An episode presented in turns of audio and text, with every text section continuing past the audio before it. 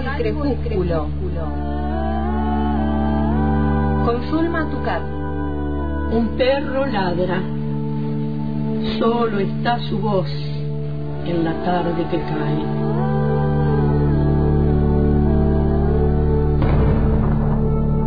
Soy el solitario que escucha sus ladridos en el poniente.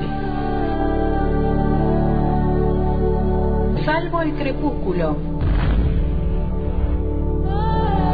Suelo rodar en el abismo, en el abismo, enternece el crecimiento.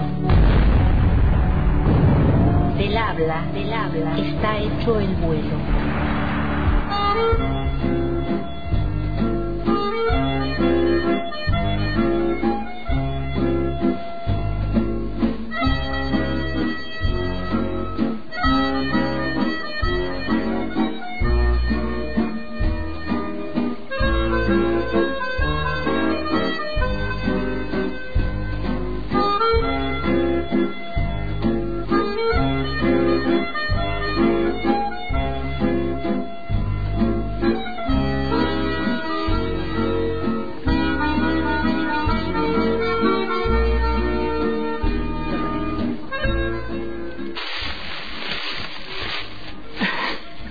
Muchas gracias, Zulma Tucá.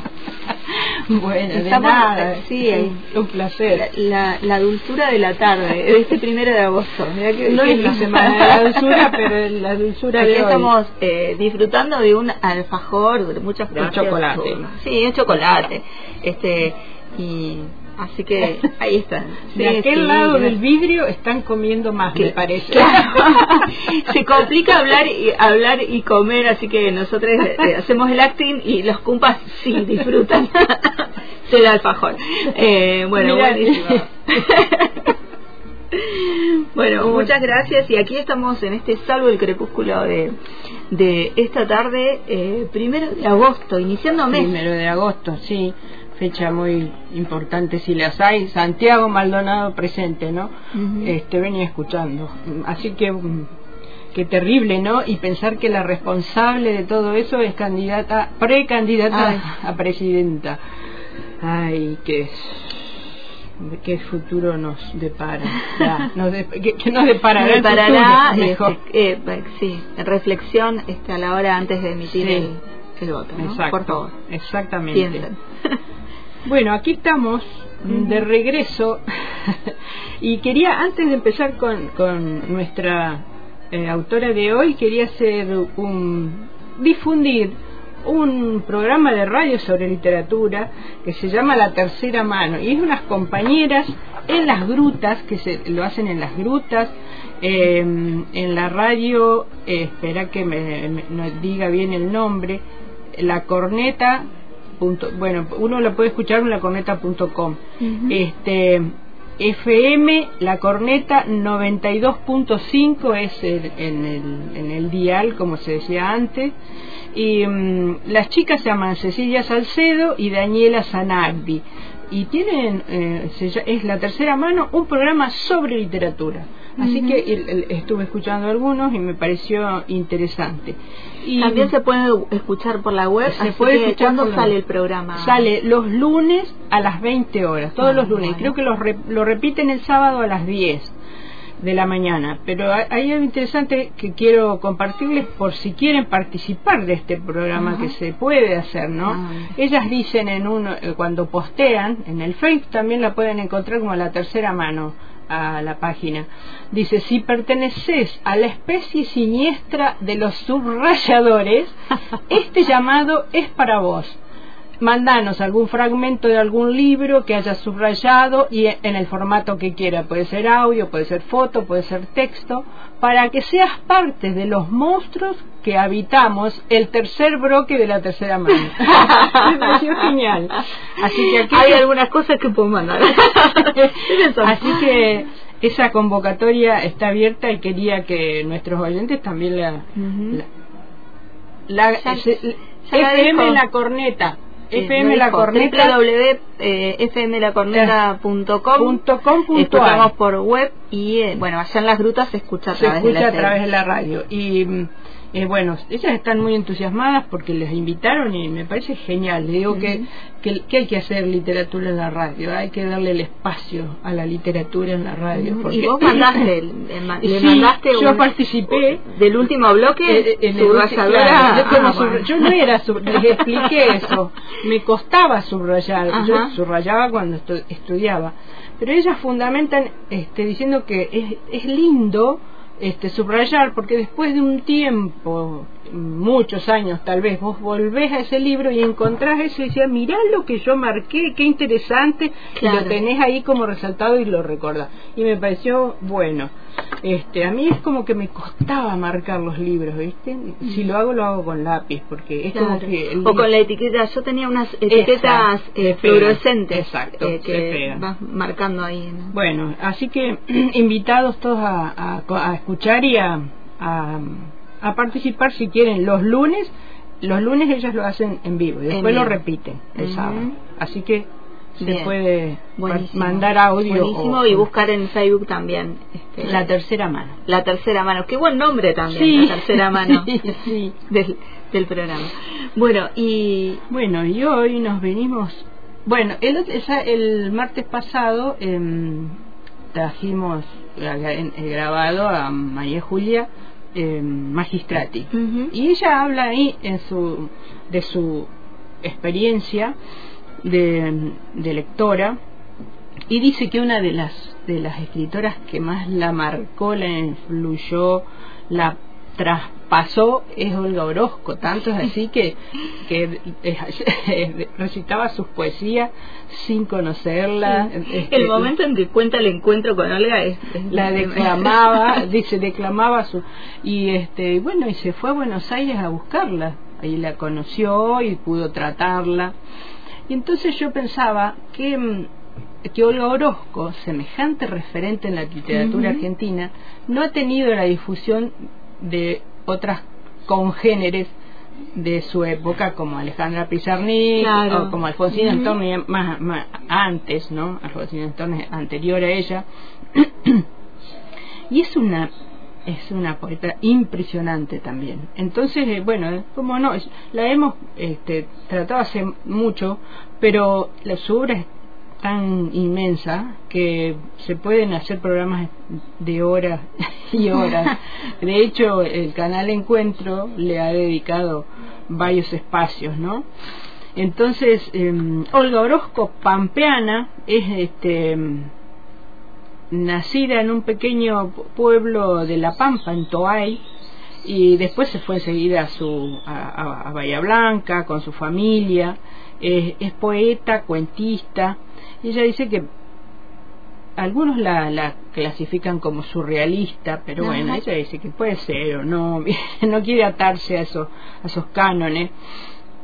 Este, y luego finalmente se instaló en Buenos Aires, donde ahí estudió, fue, se graduó como maestra, nunca trabajó como maestra, y después se licenció en la Facultad de Filosofía y Letras de la UBA. Así que tiene una formación impresionante, una lectora impresionante, convivió con los escritores más importantes de, de- de esa generación, este, y fue periodista, polifacética, por, ha- hacía de todo. E- Este, estaba escuchando una de, los de los videos, viendo uno de los videos, ella escribía para la revista Claudia. Yo tuve la posibilidad de conocer la revista Claudia, esto delata mi edad. y dice que escribía sobre todo y tenía distin sobre distintos Ajá. temas, ¿no? Y tenía seudónimos distintos, porque ella dice, yo no quería poner mi nombre Claro, todavía. no va a quedar ahí pegada con la revista. hacía un horóscopo, escribía sobre la mujer. Muy importante su, su, su escritura, su literatura sobre la mujer, ¿no? Para la época. Por eso también este, las, las vamos este, visibilizando estas autoras. Claro. Bueno, y mm, colaboró también con la revista Sur, que es una revista muy conocida, Cabalgata y Anales de Buenos Aires, trabajó, bueno, como periodista, como decía, y este y, y ella dice que usaba distintos seudónimos porque tenía que, eh, que usar distintos estilos. Ah. Ella si hacía un horóscopo era una persona, en cambio si hacía, suponete, sobre la, eh, eh, la mujer el, el, actual no sé tiene varios varios temas hay hay por ahí las notas están las notas de Claudia entonces se tenía que usar otro estilo totalmente distinto entonces no podía ser la misma autora y bueno y ella era escritora aparte ella escribía con escribía eh, poesía escribía relatos no y también este incursionó en el radioteatro también fue Ah, actriz. Era por eso era polifacética hasta que en el año 1961 le dieron eh, una beca del Fondo Nacional de las Artes que todavía existe, ¿no? Que todavía se da y bueno y a partir de ahí ganó diversos premios y le dieron uno de los premios más importantes de, de la lengua española, de la lengua hispánica, que es el, el premio Juan Rulfo, es mm. no tremendo orgullo recibir ese premio. Entonces, vamos a, ella habla en esta, en un audio que vamos a escuchar ahora de la revista Canto, precisamente. Si Pelle nos ayuda, lo podemos escuchar. Sacamos una revista que se llamaba Canto y se la entregamos a unos personajes para que la vocearan por la calle Florida. Se agotó en unos pocos minutos, ¿no? Y cuando llegó Rafael Alberti a Buenos Aires con María Teresa León, eh, le hicieron un cóctel en casa de Araos Alfaro y su mujer, que era Carmen Portela, grabadora. Allí hay un, un retrato mío, a mis 20 años, un grabado hecho por ella. Y bueno, y le, le, entregamos la revista esa a Rafael, habían salido nada más que dos números y tenían nada más que cuatro paginitas cada número, en cada paginita había un poema de uno de los muchachos. Y Rafael se fue a un rincón y miró toda la revista durante el cóctel, en un rato estuvo. Entonces regresó con la revista al grupo y dijo, los mejores poetas son estos dos. Y señaló a Enrique Molina y a mí. Entonces don Gonzalo Lozada, que estaba presente, que era un editor fabuloso, un hombre que se ponía una flor en el ojal con la poesía, que no hacía negocio con la poesía, me miró y me dijo, tu primer libro es mío. Y salió mi primer libro, entonces, que es desde lejos, en la colección misma, donde estaba Rafael Alberti, Neruda, Asturias, en fin, todos los grandes poetas, ¿no? Y la revista Canto traía una hojita dentro de papel barrilete que se llamaba La Ballesta Magnífica, donde decía que la belleza magnífica salía a combatir los fantasmas temporales y entonces había una serie de nombres de lo que nosotros considerábamos, qué sé yo, gente ya cascaruda de, en la época, ¿no? Eh, figurones. Y entonces estos decían, como vieron que era para combatir a los fantasmas temporales, la voceaban y decían canto, canto, revista de poesía contra los fantasmas, contra los fantasmas. Y debía haber muchos fantasmas en Buenos Aires porque la gente se volvía en cuanto oía eso y compraba la revista. Y se agotó, en un rato se agotó. Llamamos gente del interior también para que la integraran, pero de los que obtuvimos respuestas fue sobre todo los muchachos entrerrianos que después hicieron una gran obra, Carlos Álvarez y sobre todo Alfonso Sola González, que es un gran poeta, pero un gran poeta. Bueno, eh, y bueno, eso de anunciar las revistas en la calle, Ah, así sí, que bueno. Maravilloso. Bueno, impresionante la voz de Olga Orozco, así que es un placer escucharla. Y en esta revista Canto, ta- bueno, vamos a escuchar ahora un poema de ella que se llama Árbol de Niebla. ¿De dónde esta tristeza que me llega como un último amor? Como la débil rebelión de la tierra por sus lluvias, por las lianas azules de sus nieblas. No sé si de la muerte de aquellas dulces hojas en las que el viento busca todavía la pálida ternura del estío. No sé si de ese día en que el otoño abandonó su rostro sobre un río perdido en la congoja.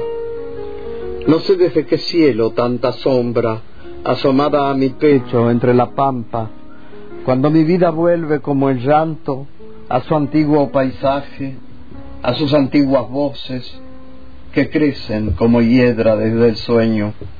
¿Cómo no amar entonces la libertad tan triste de los médanos, el deseo de mar con que se duermen mirando hacia otro cielo, donde el recuerdo tiene solamente la eternidad del trébol?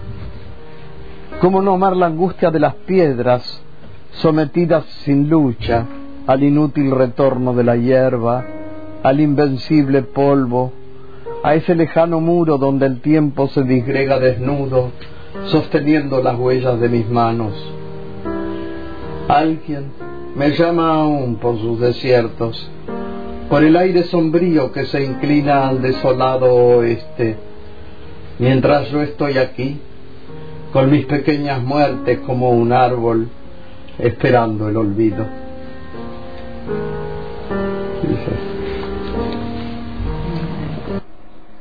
Sumamente profundo, profundo. bueno, toda su poesía es así. Toda su obra gira en torno al, tema de la muerte, es muy fuerte, al tema de la soledad. Y, y, bueno, y como ella lo dice por ahí, lo expresa con intensidad, ¿no? Y hasta una intensidad dramática, se podría decir, ¿no? Eh, y en general eh, usa no, no, no tiene una rima como se usaba antes, ahora es como la poesía es más libre, ¿no? Y usa el versículo, ella no encontró, dice, ninguna métrica que le, que le encajara bien en su poesía. Entonces, el versículo, que es lo que aparece en la Biblia, ¿no? También es, un, es una forma de escribir más libremente. Y eso dice, le permite desplegar la imaginación. Es sumamente importante para ella desplegar la, la, imaginación. Y, y bueno, y, aparecen otros temas como el paisaje, que ahí también lo veíamos, el paisaje nativo, que era la llanura pampeana, ¿no? Tan particular. yo la conozco bastante, vivo ahí, eh, viví ahí cerca, así que es muy, muy especial la llanura pampeana. La infancia, hay dos o tres libros que después vamos a mencionar que, que eh, precisamente eh, ella dice eh, son relatos de mi infancia. Dice, yo necesitaba recordar, mi infancia fue muy, tranquila, fue yo, yo tenía mucha imaginación y andaba dice, por las oscuridades en mi cabeza, dice, pero por eso rescató la infancia y, la, y, escribió sus poemas. Y después, bueno, mucha influencia de la poesía francesa casi final al surrealismo, por eso algunos la, catalogan como surrealista.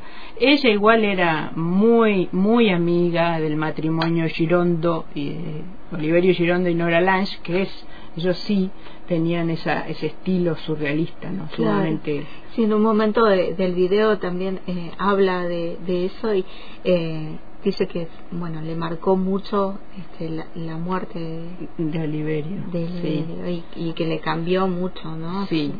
Su, la poesía de vida sí la poesía de, Oliverio es muy muy interesante también. Alguna vez la hemos traído pero podemos volver.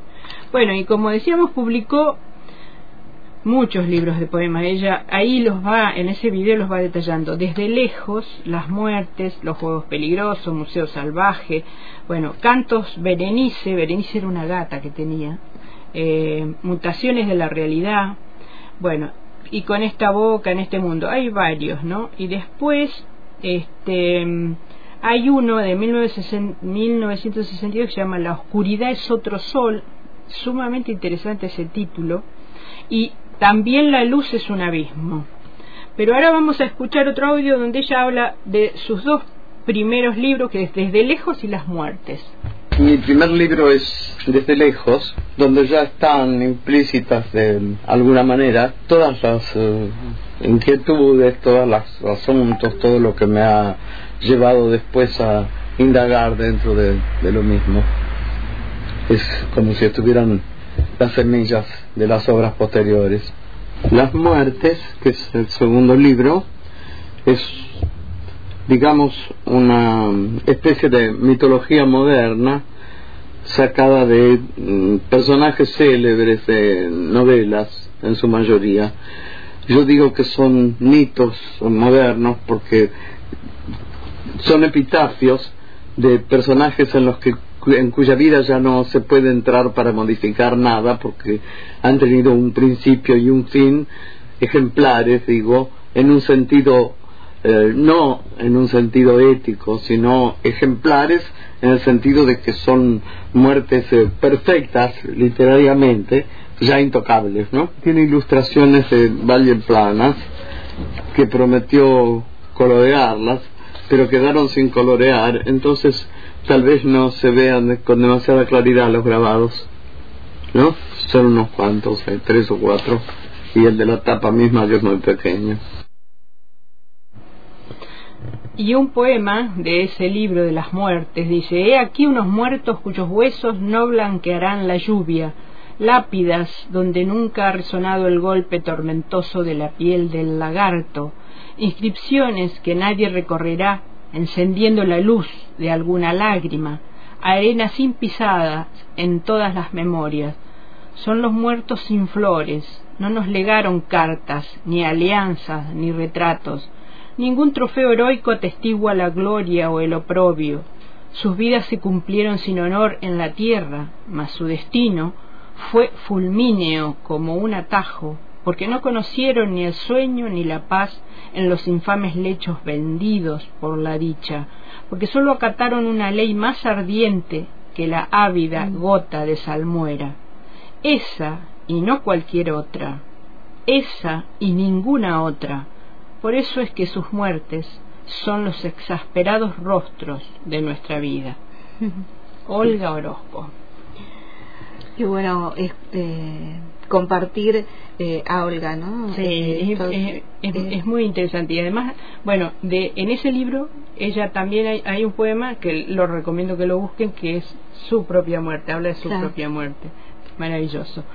Bueno, y mm, formó parte de la tercera vanguardia que se llamaba y que ahí es donde la catalogan como con tendencia surrealista porque tenía influencia de Rimbaud y de Baudelaire y de algunos otros poetas extranjeros, pero ella dice como, o sea, puede ser, pero no, no, le, no, no es que se define así. Em, y si quieren podemos escuchar otro audio, si nos ayuda Peche, que se llama, em, que va a hablar sobre el libro que se llama Con esta boca en este mundo. Este es el último libro de poemas, con esta boca en este mundo. Es justamente el libro de todo lo que es, lo que es indecible, lo que es casi intraducible. Yo creo que desde Rambo los poetas hemos hecho muchos poemas en los que la poesía es la protagonista, pero la poesía como, como inculpada por no decir todo lo que queremos decir. Yo creo, por eso decía hace un rato que la poesía es, para el poeta mismo es a veces un fracaso, ¿no? Porque eh, está representada en el poema tal vez la décima parte de lo que quería decir. El poema viene a ser como un mapa opaco de un territorio de fuego que el poeta recorre durante la creación poética pero donde todo resulta un poco inasible, ¿no? Lo asible es lo que se recoge en el poema.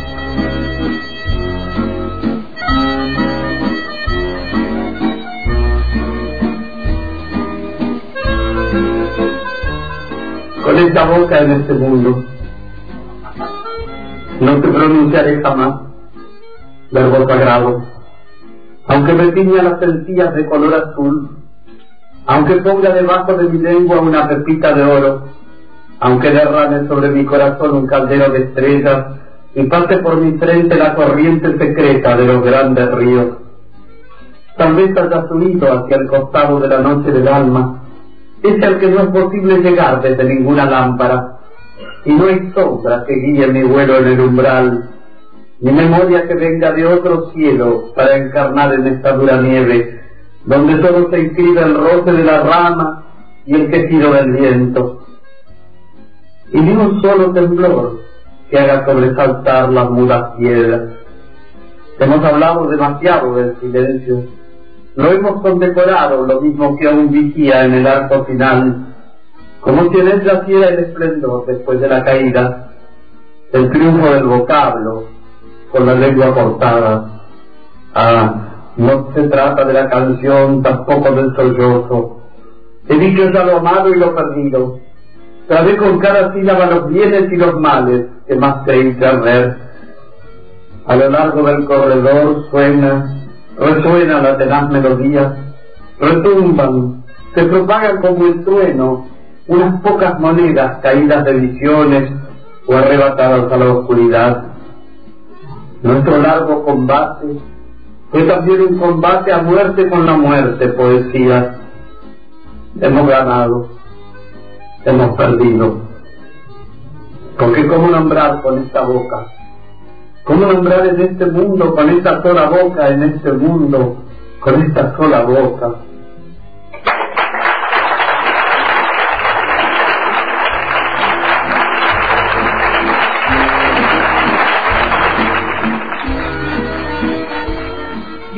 Ahí teníamos la voz de Olga Orozco con esta voz en este mundo era el poema. Y bueno y tenemos para ir cerrando lo que les decía que ella fue eh, tenía la influencia de su abuela. Su abuela era narradora.